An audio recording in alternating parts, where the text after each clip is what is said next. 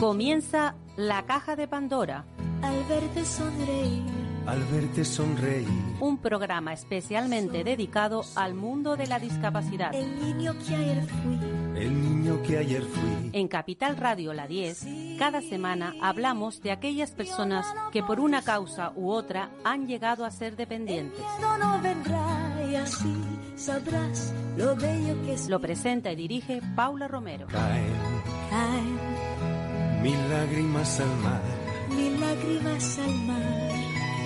Tú Tú no me verás llorar. no me verás llorar. Hola, queridos oyentes. Ya estamos aquí nuevamente. Bienvenidos a todos, a todos los que se han incorporado nuevos a nuestro programa y a los que asiduamente lo escuchan. Y hoy vamos a dar paso a, en la primera entrevista a un emprendedor que creo que es un apasionado del marketing. Él es Mihil Das y entre sus proyectos eh, ha creado uno que es el que muchas veces se ha oído nombrar por ahí, el de Cuideo quiero que nos hable de lo que es Cuideo y qué importancia tiene dentro del mundo de la discapacidad. Buenos días, Miguel. Hola Paula, buenos días. ¿Qué tal? Bueno, eh, me he dado cuenta de que, de que se habla muy bien de ti, sobre todo por la utilización del marketing. Eres un pionero y eres una persona que, bueno, con mucha creatividad por lo que se ve, ¿no? Ah, bueno, muchas gracias. Pionero tampoco diría porque, porque hay muchas personas muy, muy buenos, Em, pero sí que a mí me gusta mucho el marketing y, y también es, es lo que estoy haciendo ahora con, con este proyecto de Cuideo que tenemos eh, en, en manos, ¿no? Y que empezamos en el 2015 em, Ujú. con, con tres fundadores que, que se unieron eh, y, y que crearon Cuideo y yo también eh, desde hace poco estoy también eh, apoyándolas en todas las, eh, las estrategias de marketing que, que estamos poniendo en marcha. ¿Para qué sirve cuideo? Porque la palabra eh, ya lo dice, algo como cuidar, ¿no? Pero ¿qué, ¿para qué sirve realmente? Pues sí, es, una muy buena pregunta. Cuideo realmente eh, empezó en el 2015, cuando dos de los tres eh, cofundadores eh, tuvieron un, problema personal con un familiar directo que necesitaba cuidados eh, personalizados ¿no? y, y profesionales. Y era muy difícil encontrar una persona de confianza. Y en ese momento, pues, se dieron cuenta de que realmente esto también estaba pasando con muchas otras personas. Y en ese momento es cuando, cuando eh, pensaron ¿no? en, en crear Cuideo, eh, se juntó también el, el otro fundador a- a la- al proyecto y juntos empezaron con, con este proyecto. Y básicamente el, el nombre de Cuideo ¿no? es, es un nombre, em, como, como el nombre ya en sí dice, ¿no? pues está muy enfocado en lo que son los cuidados. ¿no? Y lo que hacemos básicamente es ayudar a las familias a encontrar el mejor profesional que les puede em, apoyar en aquellas tareas que son a veces muy difíciles de, llevar por la propia familia. ¿no? Y, lo que hemos hecho durante estos años, desde el 2015 que, que estamos en el mercado, es realmente ayudar a las familias con diferentes soluciones que van de cuidados por, unas horas a la semana hasta eh, cuidados de 24 horas los, los siete días a la semana, básicamente. Esto se pensó, eh, el inicio del proyecto estuvo pensado, eh, me imagino yo, que para personas mayores. Pero cuando nos encontramos con personas con discapacidad intelectual, por ejemplo, o con una persona que ha tenido una discapacidad sobrevenida de- debido a un accidente, ¿ahí entra cuideo también? Sí, correcto, sí, sí, sí. Em, sí que nos, nos enfocamos, ¿no? Sobre todo en lo que es el cuidado de personas mayores, pero ahí también, em, pues, pues, ¿no? Como, como sabemos que lamentablemente también, ¿no? Pues, pues, eh, los problemas mentales eh, y las, los, los, los, problemas, ¿no? De, eh, discapacitados y todo, pues también, ¿no? Pues eh, esos, esos retos que, que tienen las familias en ese sentido, pues también entran, entran ahí. Entonces sí que em, lo que hemos dicho, ¿no? Es en cuideo nos enfocamos en, en lo que es ¿no? el, el cuidado de sobre todo personas mayores, pero obviamente no pues muchas veces esas personas mayores también em, están discapacitados o tienen problemas mentales, así que ahí también em, lo que hemos hecho es crear una base de datos de profesionales que puedan también dar ese apoyo específico que necesita esa familia, porque no es lo mismo ah, cuidar de una persona ¿no? que tiene una discapacidad, pero mentalmente está, está bien, que, por ejemplo, una persona que, que tiene una- un problema más, más difícil ¿no? a nivel cognitivo, donde sí que se necesitan cuidados más profesionales y, más específicos durante todo el día, eh, los, los siete días de la semana. ¿En qué ámbito actúa? O sea, ¿es toda la, toda, toda la, eh, toda eh, la, la, nación o tenéis determinados lugares hasta donde no llegáis? ¿Cómo es la cosa? Sí, originalmente empezamos en, Barcelona directamente, ¿no? Porque ahí también es, donde viven los, los, tres fundadores de la empresa pero sí que nos, nos fuimos eh, eh, expandiendo porque también vimos que esto realmente es un problema no solo de, de las familias ¿no? de, Barcelona, no solo de eh, pues, pues, pues la península, pero también de, toda España en, en, general. ¿no? Y por eso también estamos actualmente um, en, en toda la península, en Baleares, pero también en Canarias, donde básicamente lo que, lo que hemos hecho es intentar encontrar los mejores profesionales. Hacemos uh, un estudio muy uh, detallado ¿no? de, de, de, esas profesionales para que cuentan con las formaciones necesarias, para que cuentan con la experiencia necesaria que pide la familia y eso también entonces nos permite uh, adaptar nuestros servicios a, a, a, toda la gente que está en España y también desde pues hace unos meses um, hemos visto que, que, este modelo que hemos creado funciona muy bien porque realmente hay, hay lamentablemente, ¿no? Pues hay, hay mucha necesidad um, y funciona muy bien y por eso también hemos ido a, a, a Francia y ahora también estamos uh, abriendo con el mismo modelo y con el mismo nombre uh, también la, la, parte de Cuidado Francia. Uh -huh. Bueno, esto es una iniciativa privada, pero -huh. los temas sociales ya sabemos que cuando hay un problema social siempre también hay un problema económico. Entonces, eh, Cuideo puede gestionar con, con las administraciones, eh, por ejemplo, ayudas sociales para las personas que necesitan ese cuidado. Imaginemos, ¿no? alguien que accede a Cuideo, pero que no les llega su renta para poder pagar lo que Cuideo eh, eh, pues ofrece. Uh -huh. eh, Cuideo puede a través de, de organismos eh, mm, o sea, por lo menos un copago o algo así para que esta persona esté atendida o eso no lo, no lo contempla la empresa? Sí, eso también es, es, una muy buena pregunta. Um, sí que lo que lo que hacemos ¿no? en, en, en, Cuideo es nosotros ayudamos a las familias ¿no? a, poner en contacto la familia con el cuidador y en ese sentido um, el contacto y el contrato es entre el cuidador y la familia directamente. Lo que hacemos desde Cuideo sobre todo apoyar a ambos, ¿no? tanto los, los profesionales del cuidado y las familias en su día a día. Y ahí también tenemos diferentes soluciones que van de cuidados por horas, ¿no? siempre obviamente ¿no? en, en, en línea con lo que necesita la familia, a uh, cuidados más, más, de, más, de más tiempo. ¿no? Y, y ahí también en ese sentido se puede adaptar lo que es el presupuesto porque realmente es un, es un contrato entre la familia y, y los cuidadores. ¿no? Y, claro. y ahí también lo que hacemos nosotros es estamos en contacto con todas las entidades para también ayudar a las familias con lo que son temas de ayudas, uh, con también buscar otras soluciones, porque en el fondo lo que queremos es, es ¿no? y, por eso existe la empresa, ¿no? Queremos ayudar a las familias, no queremos um, que pasen por lo mismo, por lo que han pasado los, los, los dos fundadores que, que comentaba al inicio, y, y, queremos ayudarles, ¿no? Y por eso también contamos con un departamento que, que les puede asesorar y ayudar eh, en cada uno de esos pasos eh, relacionados con temas de ayudas, ¿no? Aparte de tener esas soluciones eh, personalizadas, porque al final, como, como he dicho, ¿no? Esto es un contrato y eso es una relación entre el cuidador y la familia directamente y nosotros estamos ahí para, para apoyar. Hombre, está claro que el tema de la discapacidad y la dependencia en general, porque nos hacemos mayores y siempre vamos a necesitar a alguien que nos ayude, nos acompañe o nos apoye sencillamente el, el acudir al médico. Hay 20.000 cosas que, el, que la persona dependiente necesita.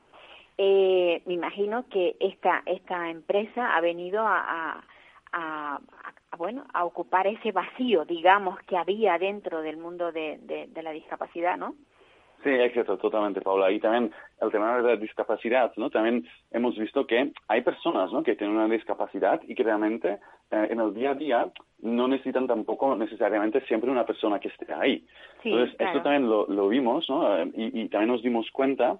Lo que hemos hecho uh, hace poco es también pensar, ¿no? En, en esas personas que, que están bien, pero que también de vez en cuando les va bien tener ahí un apoyo sobre todo mental, ¿no? De saber que, que si necesitan ayuda hay alguien ahí. Y por eso también hace justo, pues hace un mes, hemos creado un, un, un nuevo producto, um, una nueva solución que, que, que, básicamente viene también a solucionar un poco lo que tú comentabas, ¿no? Ese, ese vacío que, que a veces hay. Y se llama Cuidado Assist, básicamente es un dispositivo de teleasistencia que tú puedes llevar siempre contigo, detecta caídas y tiene un botón muy grande de ayuda. Pulsas el botón y eh, pues automáticamente se conecta con el centro de atención al cliente y ahí siempre hay una persona los 24 horas del día para también escuchar qué, qué puede estar pasando, ¿no? Y ahí también se activan los eh, servicios de emergencia si hace falta o también pues si la persona se siente solo o pues necesita hablar pues también puede pulsar el botón y en ese momento también se conecta con, con el servicio de atención al cliente y también no pues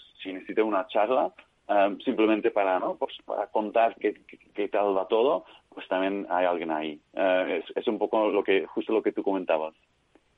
Bueno pues está claro que Cuideo puede resolver muchos problemas eh, en esta sociedad en la que cada vez somos se van haciendo mayores las personas porque al tener una al ser más longevos tendremos también más problemas. Alguien dijo, Mijil sabe convertir un problema en una solución creativa. Espero que así sea. bueno, pues Mijil, me alegro mucho de que hayas querido entrar en nuestro programa y sobre y te deseo muchos éxitos, sobre todo que Cuideo sea el apoyo y el soporte de muchas familias que lo necesitan. Muchas gracias, Paula. Sí, lo mismo eh, lo esperamos también nosotros porque realmente, ¿no? Es como tú dices, hay, nos estamos haciendo cada vez más mayores, que esto es muy bueno, pero a veces, ¿no? El tema de los cuidados es un poco más difícil y ahí también queremos estar nosotros cerca de las familias. Pues sí sobre todo en una sociedad donde todo el mundo trabaja, bueno, todo el mundo trabaja, todo el que tiene trabajo también es verdad. también, también. Pero sí, que ya las familias tienen otra estructura que no es como la de antes y que hace falta ese apoyo, ese apoyo, aunque sea externo, pero un apoyo además eh, que sea con un cuidado exquisito y con profesionales que, que lo hagan bien. Totalmente. Miguel, un abrazo y mucha suerte en todo lo que emprendas, que vamos, con ese, ese, con ese apasionamiento que tienes por el marketing, seguro que, que van a ser todos exitosos, todos los proyectos que, tengas en mente. Muchas gracias. Pues nada, ya sabemos lo que es cuideo.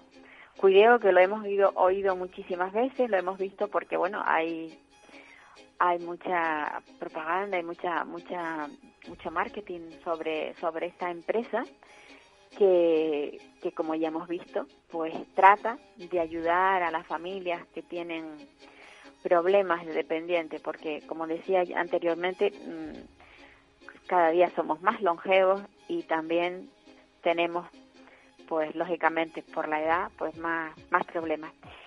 Y ahora quiero que no se aparten del receptor porque seguimos aquí y vamos a hablar con, con la abogada Josefina García Lorente, eh, sobre algo que recientemente se ha modificado, que es la ley sobre la incapacitación de personas con discapacidad. Creo que es un tema muy interesante y no solamente interesante, muy necesario para poder estar al día y conocer cuáles son la, la cómo se mueve la ley en tema en el tema de la de las incapacitaciones, porque tener una discapacidad es una cosa y estar incapacitado es, es otra. Las incapacitaciones legales no tienen nada que ver con que te den digamos la, la, la incapacidad pues por, porque realmente lo necesitas a través de un equipo multidisciplinar la incapacitación es otra cosa distinta es algo que te concede o que te da mediante la ley en, en los juzgados y por eso quería contactar con, con Josefina García Lorente porque ella bueno pues conoce el tema buenos días Josefina Buenos días, Paula, pero Josefina no, Josefa. Ay, Josefa, por Dios, perdóname. No, no, no te preocupes, no pasa No sé por qué yo quería cambiarte el nombre. no sé, sería por, porque tienes alguna otra Josefina. Pues sí, pues mira, es que conozco a, dos o tres Josefinas. No sé, por, te he querido cambiar por una de ellas. Pues no, nos quedamos con Josefa y en cualquier caso, eh, o sea, diremos que entre grupo de conocidos y amigos me conocen como Pepa, que también puedes utilizar. También, pues sí, Pepa también. Es como más cercano, ¿no? No sé. O, más pequeño. bueno, los diminutivos siempre los diminutivos siempre son pues como más cercanos, como más cariñosos. Eso, es. Lo, lo, lo, lo fundamental es que, bueno, de alguna manera estamos en este momento conectados. Bueno, los apellidos han sido correctos, García Lorente y no me he confundido. Eh, sí, son correctos, no hay ningún problema. Josefa, ¿cómo, qué, qué, cambio, ¿qué cambio ha habido en el tema de, la, de las incapacitaciones? Porque esto es algo que para empezar, hay mucha duda, porque cuando la gente dice, no, no, mi hijo está incapacitado, yo digo, ojo, no, mi hijo tiene discapacidad, no tiene por qué volver. Digo, espérate, una cosa es la incapacidad la que te dan, o sea, la titulación que te dan, por así decirlo, y otras son las incapacitaciones que son, eh, o sea, en, plan legal para que para que alguien te proteja eh, a la hora de que tú te quedes, cuando el chico se quede, por ejemplo, sin padres, quién administra ese dinero, eh, todas estas cosas, ¿no? Puede, puede, puede haber un, un, cierto, una cierta confusión terminológica. Sí, ¿verdad? En la medida en que el concepto se utiliza en diferentes ámbitos jurídicos. Claro. Realmente el, el, la, se utiliza, aunque erróneamente, muchas veces en el ámbito administrativo para obtener las certificaciones de persona con discapacidad a los efectos de determinadas prestaciones asistenciales de las comunidades autónomas o del Estado. Claro. Luego hay un concepto que se va a mantener que es una incapacitación laboral, pero solamente en el ámbito laboral se mantiene de alguna manera el término incapacitación, pero que solamente tiene efectos respecto a un determinado puesto de trabajo. En la, la modificación de la ley 8 de 2021 de 2 de julio, lo que viene a hacer es eh, cambiar por completo el sistema de lo que llamábamos jurídicamente la muerte civil.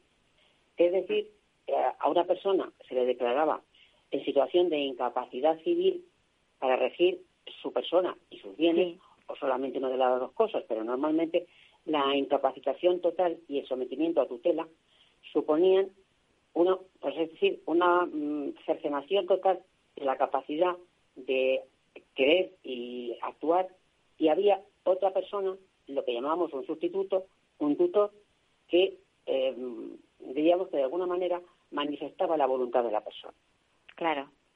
Eso es lo que viene a modificar de raíz y sobre todo de concepto um, vivencial la ley. Porque la ley lo que viene a decir, haciendo ya la, diríamos, la interpretación directa de la Convención de Nueva York, es que la incapacidad no existe. La persona, la persona siempre, toda persona es capaz. Lo que pasa es que para desarrollar esa capacidad, en algunos momentos o en algunas actuaciones, necesita una, digamos, lo que llama la ley, un apoyo. Un apoyo, ajá. un apoyo. Entonces, hemos pasado del término global de sustituir la voluntad de la persona por irnos a un sistema de apoyos, donde la persona, aunque tenga una discapacidad del tipo que sea, tiene opinión. Y lo que tiene que tener mm, primacía, preferencia por encima de todos, es su voluntad y sus preferencias. Claro, que nos claro. Puede, que, nos puede costar entender que como una persona mm, que tiene algunas dificultades para comunicarse va a tener voluntad y preferencias, porque es persona y todos lo tenemos. Entonces, claro. que, dime. Esto, esto, ¿cómo lo extrapolamos a una persona que, por ejemplo, vamos a ir al caso más, más ah. eh, difícil, una persona con autismo que no tiene lenguaje. ¿Cómo, cómo se comunica esa persona para, para decir yo quiero administrar mis bienes de esta manera? Yo no quiero que me vendan mi casa, yo no quiero que me que me mm, encierren en un centro, yo no quiero. ¿Cómo, ¿Cómo lo conseguimos? ¿Cómo lo conseguimos? conociéndola, conociéndola, sabiendo cuáles son sus, sus preferencias en otro montón de cosas. Porque esa persona mm, le hemos comprado un vestido, le hemos comprado unos pantalones, le hemos comprado zapatillas. Y de alguna manera ha expresado qué es lo que prefiere de todos esos bienes. Entonces es complicado, hay que acercarse, hay que tener proximidad y acercarnos a esa persona con un lenguaje aprendido, sino dejar que eh, probablemente su entorno nos comunique cómo se, cómo se comunica con el exterior. Y de esa manera intentar acercarnos a, a, esa, a, esa persona. Porque evidentemente si me estás hablando de un autismo, un autismo tiene comunicación con su entorno, tiene comunicación en el centro en el que está. Hay que aprender simplemente, hay que, mm, digamos, buscar esa, esa interlocución que nos permita conocer qué es lo que quiere. Porque evidentemente voluntad tiene y preferencias también. O sea que podemos decir, podemos decir que con este cambio eh, las personas con discapacidad eh, están más libres. digamos que son más dueñas de su vida. Claro. Y ya no tienen, en cualquier caso, que decidir por ellas ni sus padres, ni sus guardadores, ni sus cuidadores.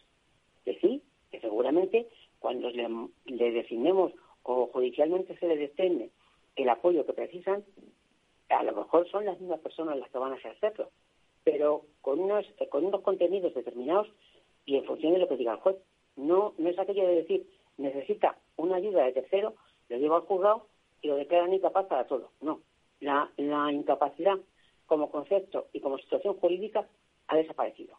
Y es cierto, hay algunas situaciones en las que se necesita un apoyo más profundo, pero van a ser, mm, digamos, las, las excepcionales, no como ahora, que cuando hacías una graduación de las capacidades que tenía la persona y que podía hacer, era eso era la excepción y la, la digamos que la norma general era dictar una sentencia de incapacitación, de incapacitación absoluta. claro. Ahora ese apoyo mm, intenso será la excepción. O sea, que ahora mismo todas las personas que tienen la incapacitación que tenía anteriormente, ya eso está anulado. No, no, tampoco, tampoco eh, es tan radical ni funciona de esa manera. Ahí ya tenemos un plazo de tres años desde el 3 de, septiembre, perdón, que entra en vigor la norma, para revisar todos los procedimientos que ya están con una resolución judicial. Todos esos hay que revisarlos en el plazo de tres años. Y se puede hacer la revisión bien directamente, o sea, de oficio por el juzgado, por la fiscalía o por la persona interesada o cualquier persona que conozca la situación y considere que hay un interés legítimo en modificar esa condición de la persona.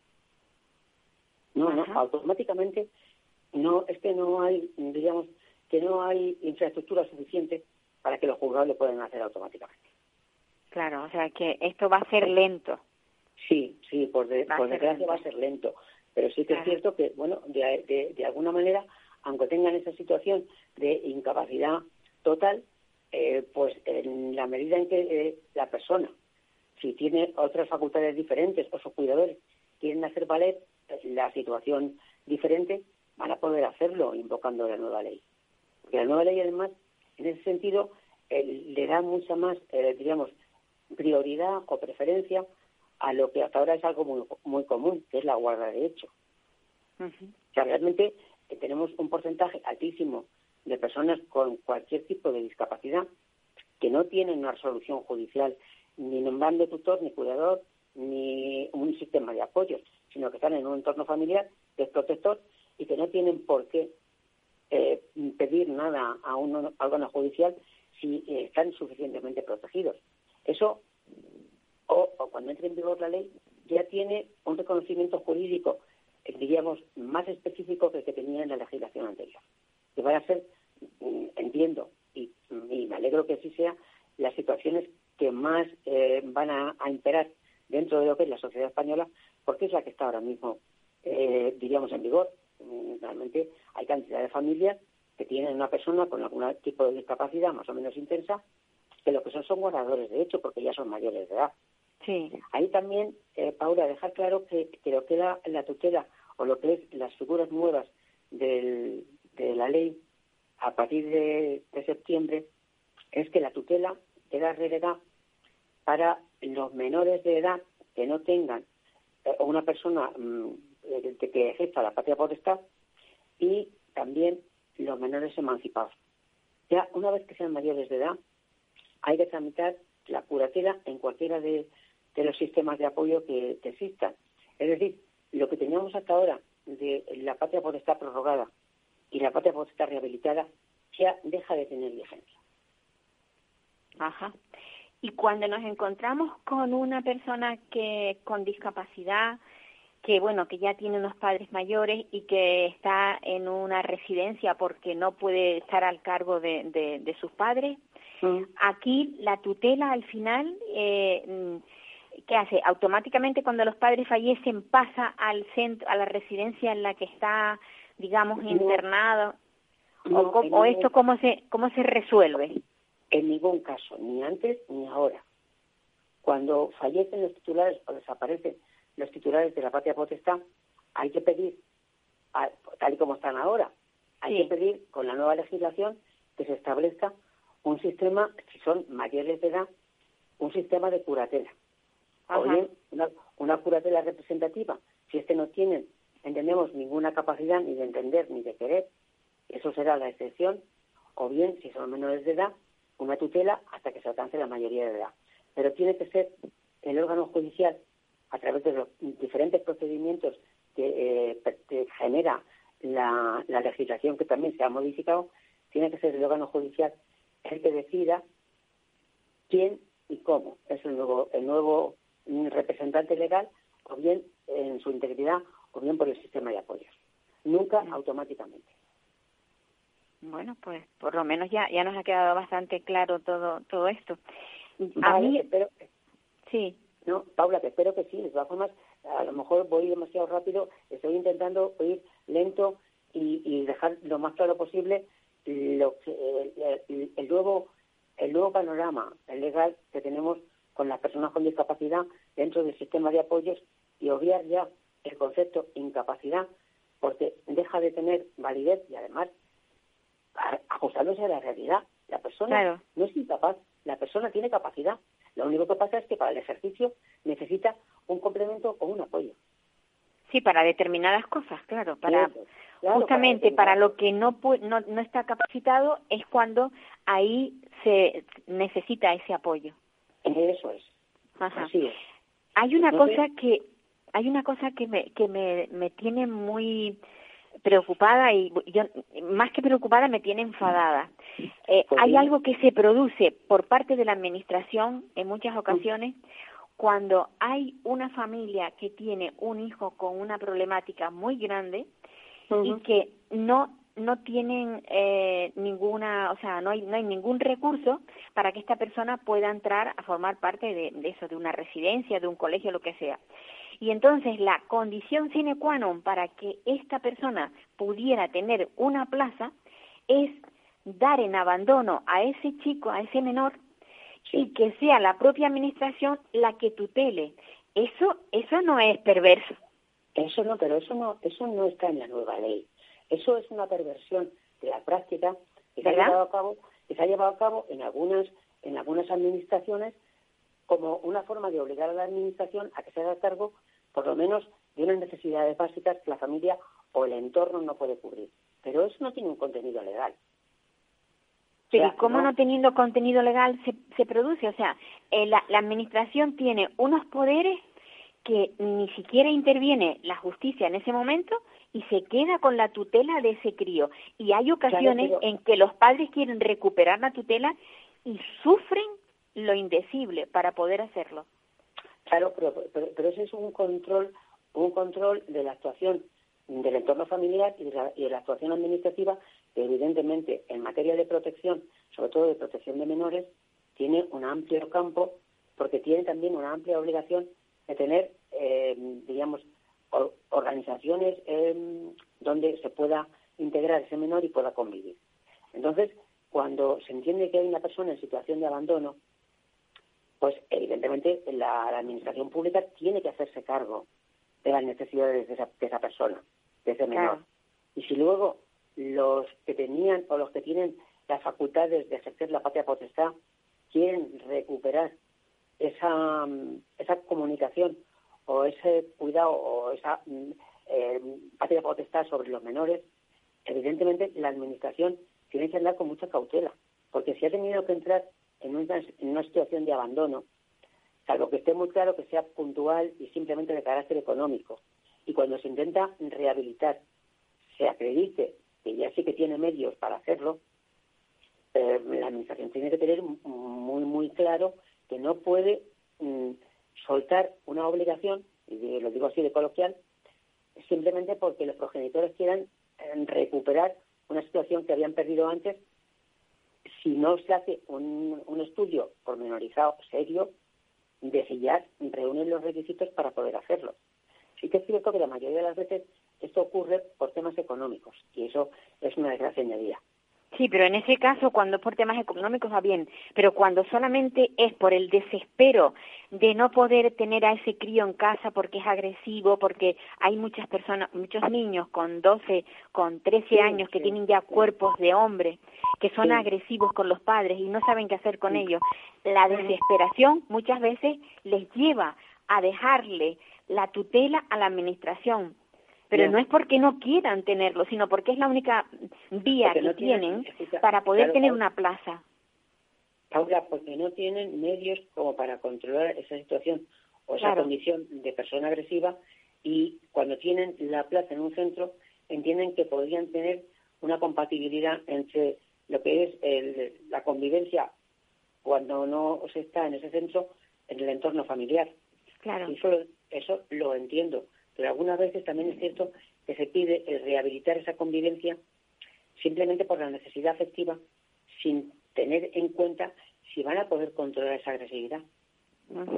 Porque claro, es cierto, eh, la necesidad afectiva existe, pero el control, y estoy hablando, ya sabes que alguna vez más hemos hablado del tema, de las sujeciones. Depende, de, depende de según y cómo, vamos a decirlo en un plano un poco coloquial. E-, es muy difícil, este mundo de la discapacidad es muy complicado. Es que no, hay, no, hay, no hay un mundo de la discapacidad, hay multitud de personas con una discapacidad concreta y cada una necesita un tratamiento individualizado.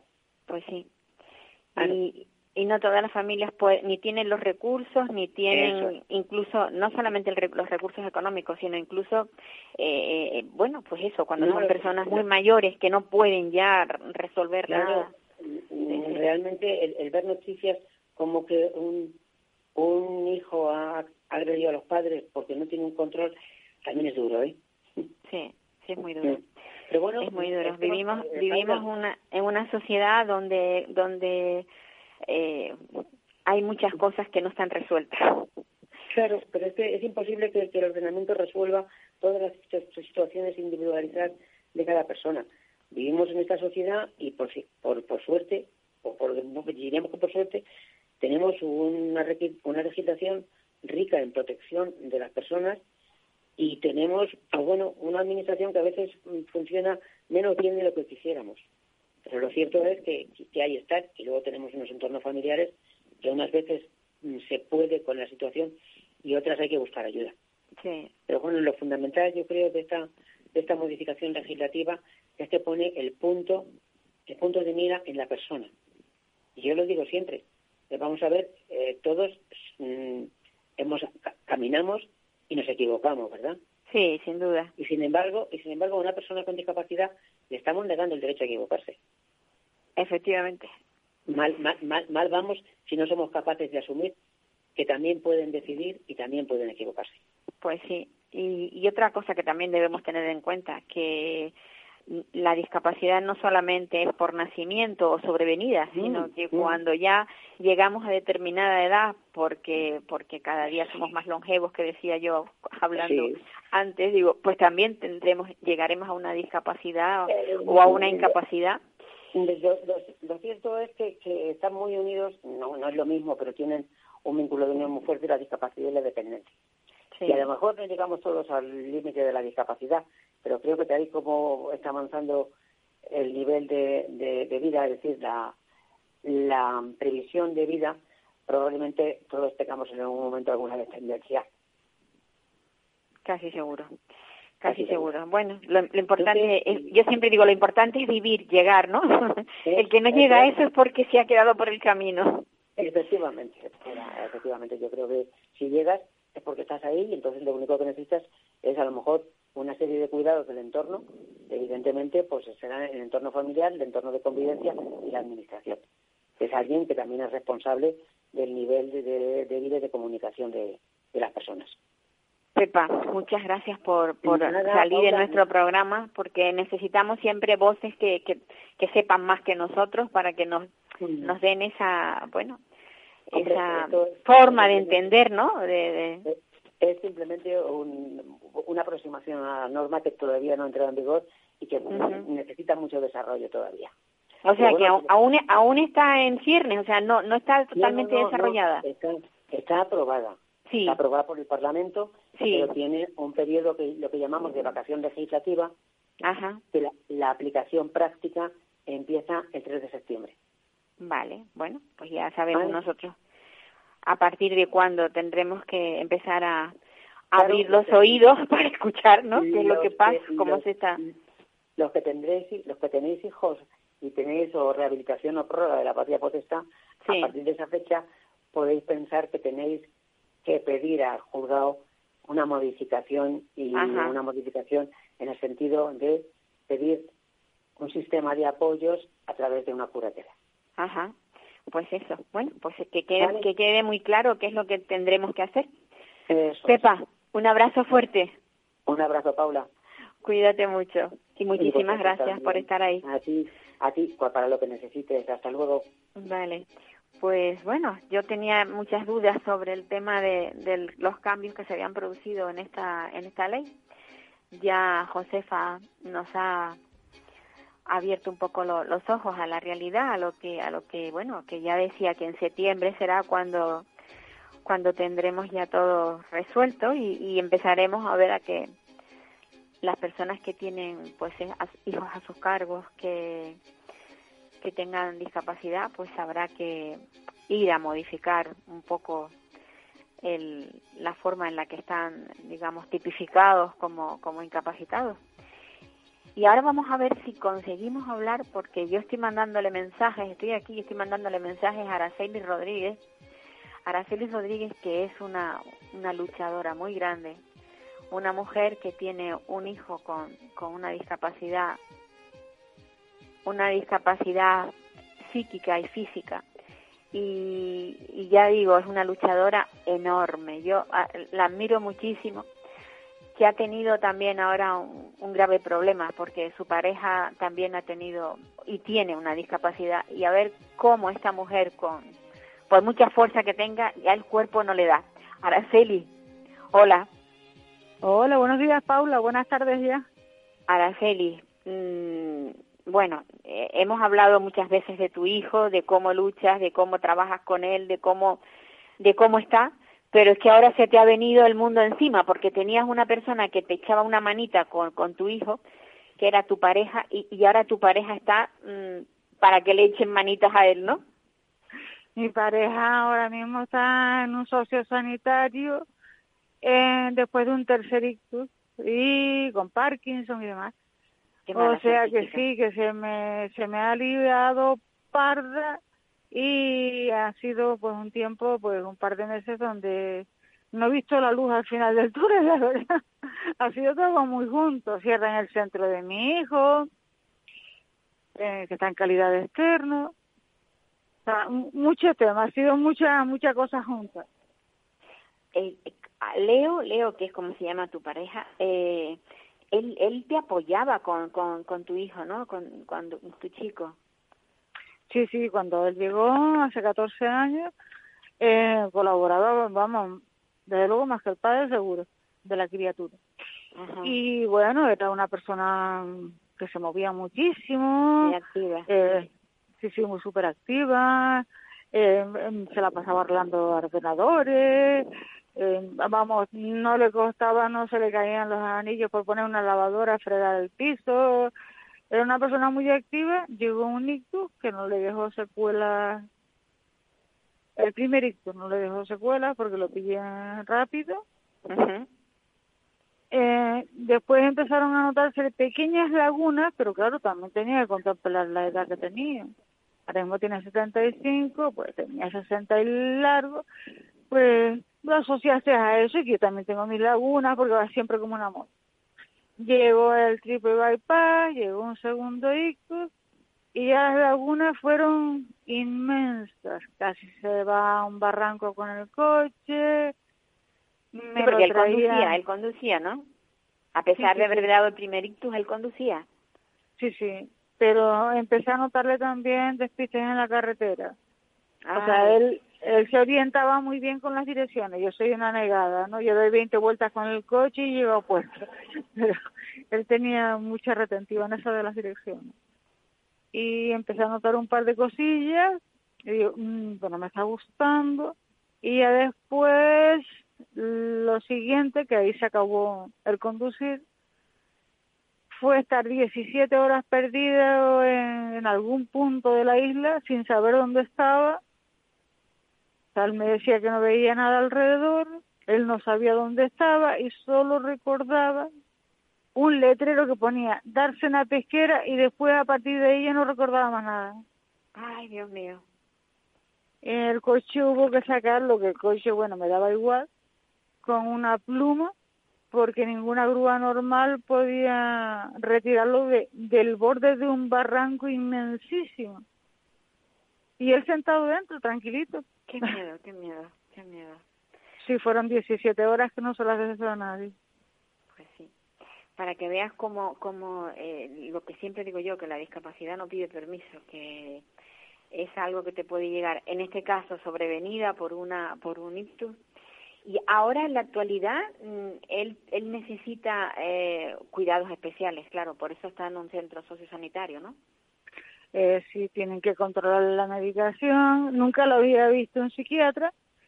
Eh, ahora cuando estuvo en la Candelaria, antes de llegar al centro, pues ya lo valoró un psiquiatra, tiene una medicación extra y la medicación se la tienen que poner en la mano, porque, por ejemplo, este tercer ictus le llegó por abandonar la medicación. Mm. Le cambió el carácter, se volvió agrio, ácido, o sea, no de levantar la mano. Lo típico de las personas con discapacidad mental que se vuelven agresivas porque saben que algo les pasa pero no entienden el qué. Sí y, a veces se dan cuenta de que de, lo que tienen y lo, lo veían fase pensante, pues a lo mejor echado en la cama mirando al techo y sabía que previo pues había gritado, había golpeado una puerta y se daba cuenta y entonces se sentía mal, se sentía mal, malísimo. Sí, por lo que había pasado. Ahora mismo la, la única alternativa es esa, el, el tenerlo ahí y bueno, te comunicas con él, o sea, él tiene la suficiente, digamos, destreza, o sea, a nivel cognitivo es capaz de llamar por teléfono, de... ¿O sí, cómo, sí, sí, cómo se encuentra? Él, hombre, la medicación controlada, la comida controlada, eh, las salidas son con compañía, las salidas fuera del centro son con compañía, pero el tema de, por ejemplo, las redes sociales la sigue controlando, hace videoconferencias con los hermanos que tienen en Alemania, eh, o sea, puede descuelgar el teléfono, sabe, o sea, no, no se ha olvidado esa parte, no se ha olvidado. o sea, no está tan, tan mal siempre que esté supervisada su medicación, su alimentación y algo de terapia. Sí es cierto que el Parkinson le ha limitado un poco la pierna derecha y camina inestable también, con lo cual ha tenido varias caídas. Claro, claro. Bueno, Araceli, no sé qué decirte porque la verdad es que se ha venido todo junto. Sí, no, vamos a soñar. soñar es gratis. Que después de una etapa así tan, tan complicada, pues vendrá algo de alegría para para uno, para uno no para todos. Se acaba la pandemia, volveremos a hacer lo de antes y asumiremos que la discapacidad la tenemos y lidiamos con ella. Pues sí, no, y además tú eres tú eres una una auténtica jabata. Sabes lidiar con ella y luchar, vamos, hasta hasta el máximo. Paula, pues, a ver, casi, casi seguro que el 99%, voy a dejar un uno de margen, de las personas que tenemos la discapacidad cerquita o en nuestro cuerpo, luchamos hasta, hasta que ya no podemos más. Pues sí, bueno, no, no, no todo el mundo es así, pero, pero sí, hay muchos, como dices tú, hay un porcentaje muy elevado. Aquello de que, bueno, cuando se tira una cruz se aprende a llevarla. Aunque, la, hay, que echarle ganas a la vida, o sea, la, la vida, como dice esta amiga Hilda, la vida es bonita, o sea, vive el día a día porque mañana igual te encuentras tú que eres la dependiente, que es probable, después de 40 años cuidando a mi hijo, probablemente dentro de, un yo qué sé, pasaré yo a la fase esta de dependencia. Bueno, esperemos que no. Esperemos que no sea así. Todavía, todavía soy muy joven y tal. Celi, un abrazo fuerte. Mucho ánimo y, y, que sigas sobre todo con ese talante que tienes, que eso, eso es importante. Eso es lo que te da vida, ese talante. ¿Vale? Pues muchísimas gracias por haber hablado un ratito conmigo y nada, nos vemos un día de esto. A ver, a ver si se va la pandemia. A ver si se va, por favor, ya que es ahora. Sí, y ya y vienes al estudio. Venga, un abrazo fuerte. Un abrazo fortísimo, venga. Chao. Ay, Dios mío, sí, es cierto, es cierto. Cuando la discapacidad entra en una casa, yo creo que al, poco rato, o a las, no sé si a las pocas horas o a los pocos días, entra también una ráfaga de optimismo para poder seguir adelante, porque es que si no, es difícil, es difícil eh, compaginar eh, la vida normal y corriente cuando cuando se tiene, pues eso, un hijo con una discapacidad. En el caso de Araceli, que ya digo, es una persona con una discapacidad a nivel cognitivo, pero que también no camina y, y ya es un hombretón que mide unos setenta y pico y pesa, un, pues no sé, como, como 70 kilos y esta mujer tiene que andar con él de un lado para otro. Bueno, pues ya el programa se nos está yendo a ver si consigo hablar con Cristina de FES. Cristina, hola. Hola, buenos días, Paula. Cristina, estamos todos enfadadísimos, ¿verdad? Por todas las cosas que están pasando. Sí, la verdad que sí, que estamos ya molestos y, y esto ya clama al cielo. Pues a mí me gustaría que, que, que esa sensación desagradable que estamos experimentando todos, seas tú quien les ponga voz. Pues la verdad que nos tendríamos que movilizar y concentrarnos no podemos estar en silencio, no podemos callarnos por todo lo que está pasando por la, disca, por la discafobia en este país. Sí.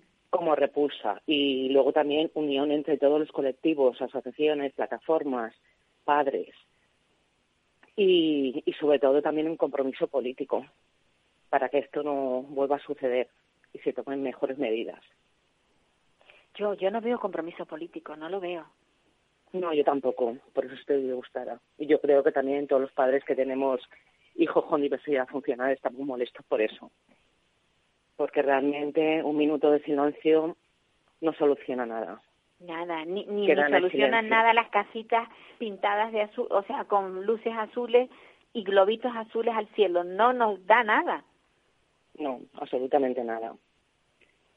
Y luego también el abuso de, de, poder también de las administraciones, de todo lo que está pasando también con niños que supuestamente han sido vejados y maltratados en los colegios. Entonces, eh, ahí se acumula también todo. Si no protegemos a nuestros hijos y damos la cara por ellos, no sé quién lo va a hacer. Exacto. Tienes razón. y luego yo creo que también se tenía que hacer, Paula, pues cursos de formación de diversidad funcional a funcionarios del Estado porque realmente a veces tampoco saben cómo tratarlos. Hay muchos profesionales buenos, pero ¿sabes qué pasa? Que también les falta una cosa que yo mm, eh, a menudo suelo decir, les falta empatía. ¿De qué sirve Sí. que tú tengas todos los conocimientos, que hayas hecho la carrera, que hayas aprobado las oposiciones, si después eres incapaz de ponerte en el lugar de esa persona que ahora mismo no sabe cómo comunicarse contigo? y tú te enfrentas con esa persona que tiene una capacidad inferior a la tuya. Es, Claro. es tremendo.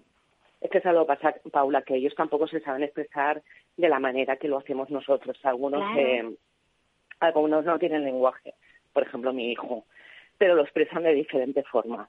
No queriendo ir al colegio, teniendo pesadillas por la noche, y ellos te lo dicen de otra manera que no, la, que, que no es la misma que la que podemos expresar nosotros, pero sí que lo dicen.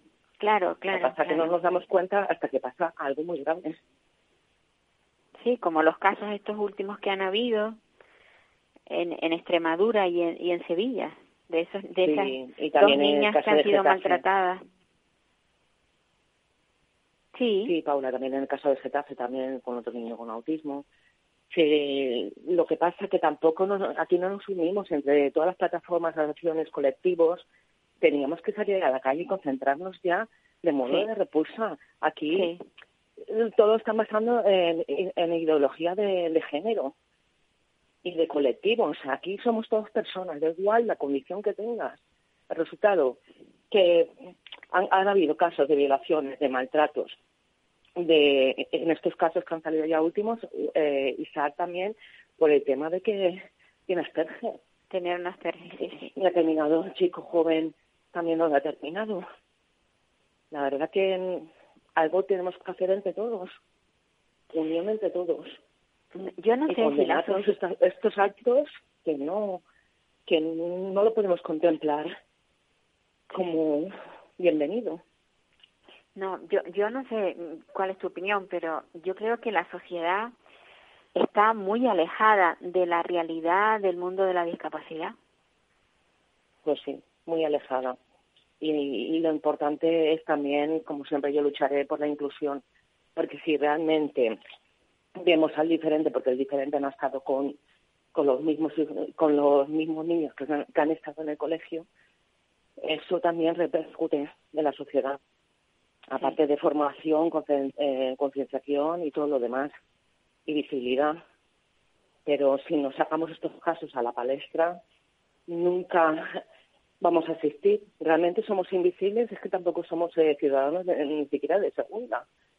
Y ahí es donde tenemos que actuar todos, padres, colectivos, representantes de plataformas y todos los demás. Aparte de estar molesto, no, puedes, no hace falta que tengas un hijo con autismo para solidaridad, eh, sí, ser solidarios con, con, ser solidarios con ellos, me salía. Sí, no, no te preocupes. Yo, yo pienso que, mm, bueno, este programa nuestro, que, que es un programa semanal, si tuviéramos más programas a nivel nacional, que casi todas las emisoras tuvieran un programa como el nuestro, de la misma manera que hay un programa de fútbol, de deportes, de no o sea, es que tenemos que hablar más de la discapacidad, porque está ahí.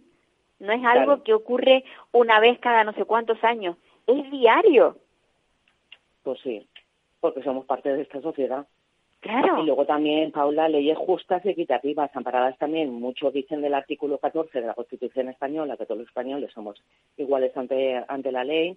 Y luego, la verdad, que queda muy bonito, pero aquí siempre el apartado del tema de discapacidad, que también lo, incluye en el artículo 14 de la Constitución, luego eh, realmente hay una desigualdad y una, y una desprotección total. Estamos totalmente desamparados. Total, total. Y bueno, y, y luego aparte, Paula, que el maltrato es maltrato, da igual quien lo ejerza. Sí. Y el maltrato, mm, yo creo que el maltrato a los menores y a las personas con, cuando no tienen sus capacidades completas debería de ser más, eh, o sea, el, la pena debería, la condena debería ser superior, porque es que son personas muy, muy frágiles y muy vulnerables. ¿Cómo puede, cómo puede maltratar a una niña como el caso de Valeria? Que, que está su madre fatal porque porque ha sufrido muchísimo con eso y, y, y los profesores, las profesoras sigan, son, creo que eran mujeres, sigan dando clases. Tendrían que apartarlas y ponerlas a... Bueno, yo no, yo no quiero que las saquen de la administración, pero que las pongan detrás de un mostrador trabajando en otra cosa, pero no dando clases. Exacto. Quien se límite de sus funciones que sea apartado.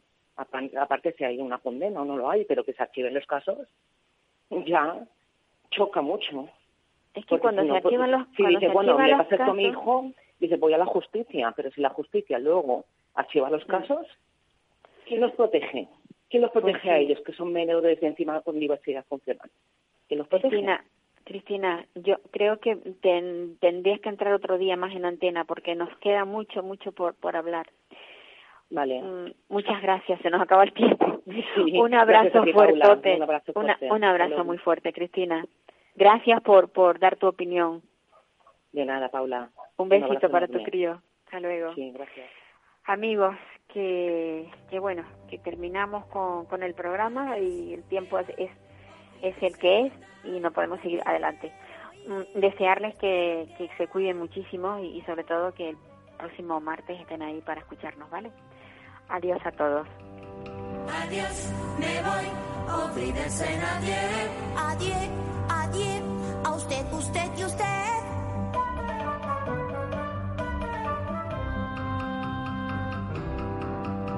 Adiós, me voy, a el señor Juan. Me voy, si hoy por fin pruebo el champán. ¿Puedo? No.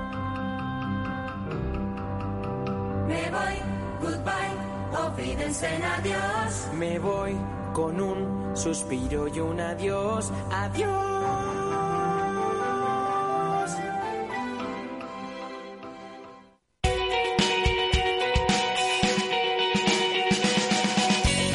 Capital Radio. Música y mercados.